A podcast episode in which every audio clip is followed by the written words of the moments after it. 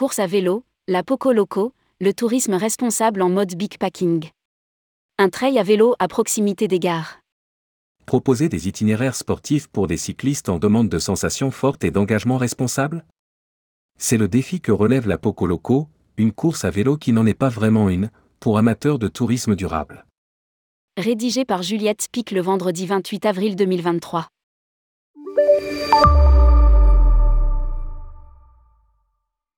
Il y a le cyclotourisme et il y a le tourisme cycliste. Vous ne voyez pas la différence? Si le premier attire les familles autour d'un canal un dimanche ensoleillé, le second est plutôt tourné vers le dépassement sportif. Et c'est vers celui-ci que se sont tournés Caroline Prigent et Harald Lenudpilk, cofondateurs ASS de la Poco Loco. La Poco Loco, c'est un parcours de plusieurs centaines de kilomètres, sur deux ou trois jours, dont le but est moins d'arriver le premier que de découvrir un itinéraire, si l'on en croit Harald Lenudpilk, réenchanter le tourisme local et promouvoir la liberté de découvrir en cours de route. Professionnel du secteur et de la digitalisation du tourisme, il s'est remis sur selle avec le confinement. C'est lors d'un de ses voyages à vélo qu'il rencontre Caroline Prigent.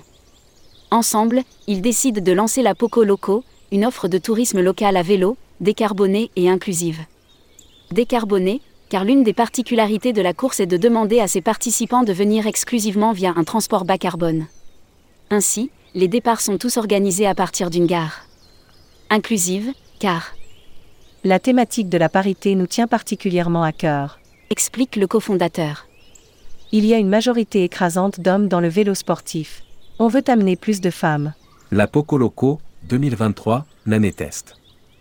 La première édition a réuni 150 participants. .e.sn dont 38% de femmes, contre moins de 10% dans la plupart des cas, entre Montpellier et Barcelone. Sur la route, on croise surtout des groupes d'amis mais aussi des personnes seules venues pour la convivialité et la découverte.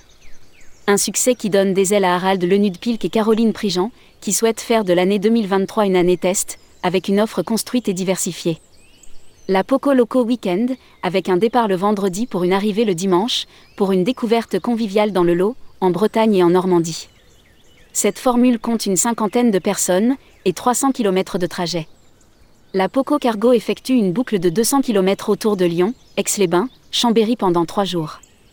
Elle est décrite comme Un beau voyage collectif à vélo cargo ou spécial de 50 km par jour environ, où on se retrouve tous les soirs durant trois jours. À lire aussi, cyclotourisme, vélophile du Vexin, candidat au César du voyage responsable. Course à vélo, 90 km par jour en big packing.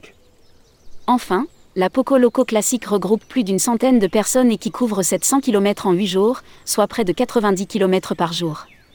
Elle relie Montpellier à Barcelone, Dijon à Stuttgart, Aix-en-Provence à Milan ou deux villes mystères, dont les villes de départ et d'arrivée sont dévoilées deux mois avant, et la trace définitive envoyée la veille. Sa promesse. Elle traverse parmi des plus beaux villages, que les parcs naturels de la zone parcourue. Certains le font comme une course et peuvent terminer en deux jours s'ils veulent, mais on ne le vend pas comme ça. Chacun s'organise librement, mais nous proposons plutôt de découvrir le territoire sur 6, 7 ou 8 jours. Ajoute Harald Lenudpilk. Même s'ils ne voyagent pas formellement ensemble comme un groupe, 150 personnes en même temps sur les mêmes routes, on finit forcément par se croiser, comme le font les randonneurs, au restaurant, dans un gîte, au camping, à la boulangerie du village. Pour forcer le trait, la Poco Loco propose aussi des lieux de rencontre entre les participants, avec des partenaires locaux. L'idée, c'est quand même de rester un peu informel. On réserve des tables où on prend un apéritif, on se retrouve et on échange. Une liberté encadrée. En tant qu'organisateur, la Poco Loco est couverte par un spécialiste des événements sportifs. Mais nous sommes surtout intransigeants sur la sécurité des participants. Rappelle Harald Lenudpilk. Nous proposons une micro-assurance pour le séjour et exigeons un certificat d'assurance rapatriement, multirisque et un certificat médical. insiste-t-il. Une fois protégé, chacun est libre de faire ce qu'il veut, car la Poco Loco ne s'occupe pas plus de l'hébergement que de la restauration ou des haltes éventuelles. Les participants sont en autonomie guidée, l'itinéraire indique aux participants les adresses d'hébergeurs, restaurants, boutiques valorisant le patrimoine local à proximité, les lieux touristiques et villages à voir. Notre cœur de compétence, c'est la création d'itinéraires.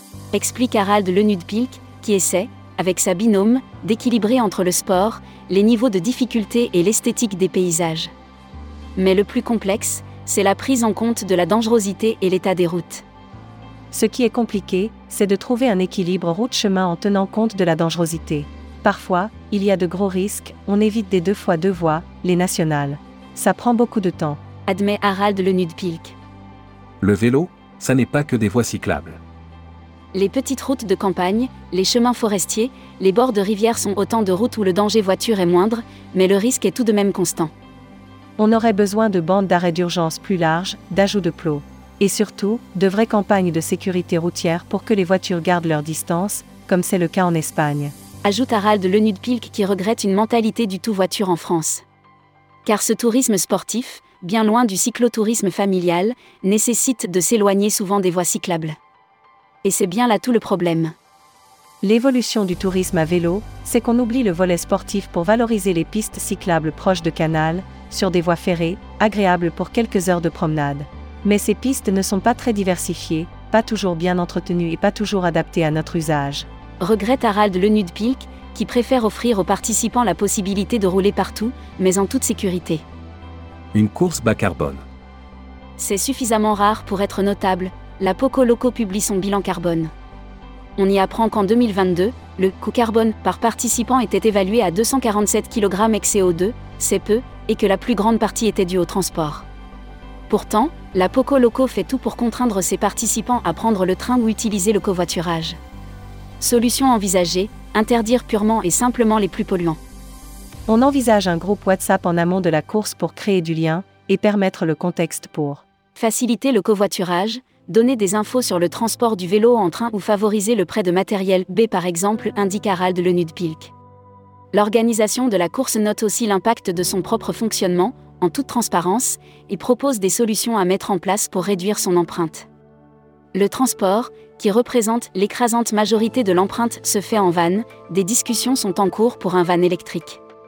Mais il sert aussi de logement pendant toute la durée de l'événement. Pour soutenir leur démarche, Harald Lenudpilk et Caroline Prigent souhaitent aussi proposer de la sensibilisation, par exemple autour de l'organisation de fresques du climat ou d'ateliers d'automne à l'arrivée de la course. Une manière d'accueillir les arrivants et de délivrer un message de manière festive. Publié par Juliette Pic. Responsable rubrique Voyage responsable, tourmag.com.